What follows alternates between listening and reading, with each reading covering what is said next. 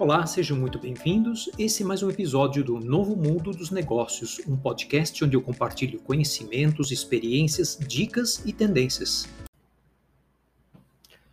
Essa semana eu vi a seguinte frase: gestão de projetos ou project management não é mais necessário, na, agora na volatilidade em particular. E uma outra pessoa nessa mesma conversa argumentava justamente o contrário, dizendo que project management será cada vez mais importante é, com equipes sendo cada vez mais autônomas e profissionais buscando cada vez mais carreiras dinâmicas e variadas, e, portanto, menos em funções fixas e mais em projetos multidisciplinares.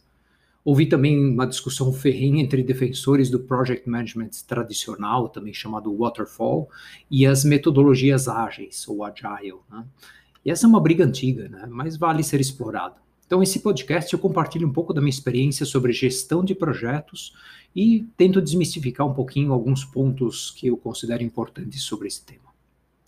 Então, primeiro, algumas distinções. O que é um projeto e o que é um processo, em contraste? Né?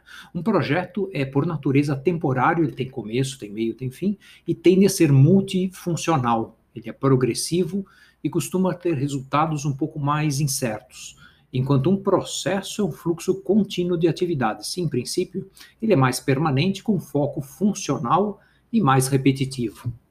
Dito isso, um projeto mais tradicional tipicamente tem uma fase de iniciação, seguida de uma fase de planejamento, onde a gente vai detalhar o escopo, atividades, recursos, lá, organização, comunicação, riscos, qualidade e até suprimento, se for um projeto de produtos físicos, né? Aí depois do planejamento passamos à fase da execução, onde cada uma das diferentes frentes que eu mencionei é, vão ter claros processos de controle e implementação e finalmente o encerramento do projeto. Então, legal. E como é que fica isso nos projetos ágeis ou agile? O que, que muda? Em princípio, são as mesmas fases, fases são similares, mas a meu ver o que mais difere é o nível de detalhamento e, consequentemente, o tempo investido em cada fase. Então, especialmente na fase de planejamento inicial do projeto. No Agile, o planejamento é inerentemente menor, dado que esse tipo de projeto é mais indicado para contextos mais complexos, onde há menos conhecimentos e certezas no início. Então vamos lá, eu já comentei que os projetos tradicionais ou waterfall são super válidos, especialmente nos casos em que a gente tem um maior conhecimento prévio do problema e da solução requerida. Por outro lado, a gente vê um crescente movimento na aplicação do Agile, especialmente em projetos onde o problema é um pouco mais complexo, ou mais novo, ou mais imprevisível, e, consequentemente, a solução é menos conhecida de antemão. E por que, que eu comecei esse podcast justamente questionando se a gestão de projetos ainda faz sentido, dada a volatilidade e incerteza crescente que a gente está nesse contexto mundial hoje? Porque eu acredito muito que, na verdade, é exatamente devido a essa situação VUCA que a gente precisa cada vez mais de profissionais capacitados e experientes para conduzir projetos.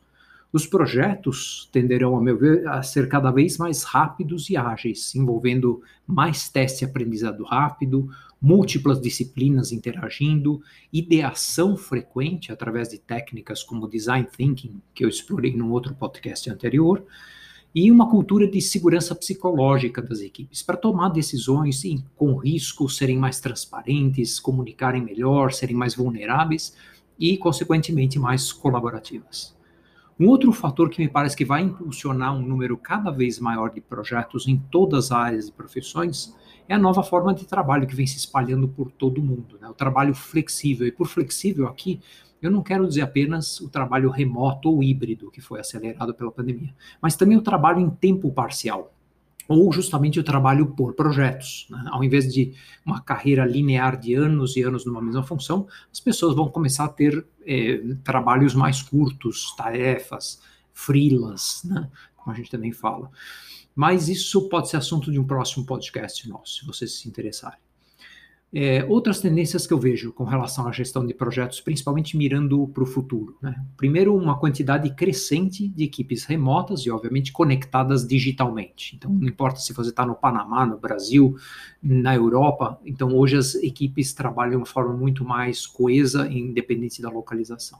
Segundo, decisões dentro dos projetos sendo feitas cada vez mais com uma combinação de dados e teste rápido. Então, não é só o teste rápido com aprendizado, mas também cada vez mais dados, big data.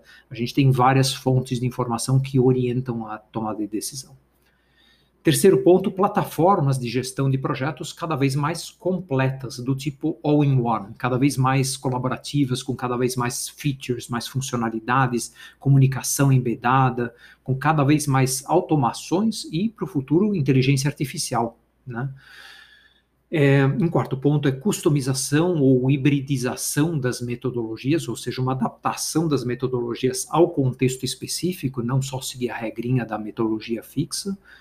E nesse nosso contexto mutante, a inteligência emocional, ou seja, a capacidade de trabalhar em equipes diversas, remotas, diver, é, diferenciadas, com empatia. E de uma forma geral, isso vai ser um, difer é, um diferencial cada vez mais importante na gestão de projetos no futuro.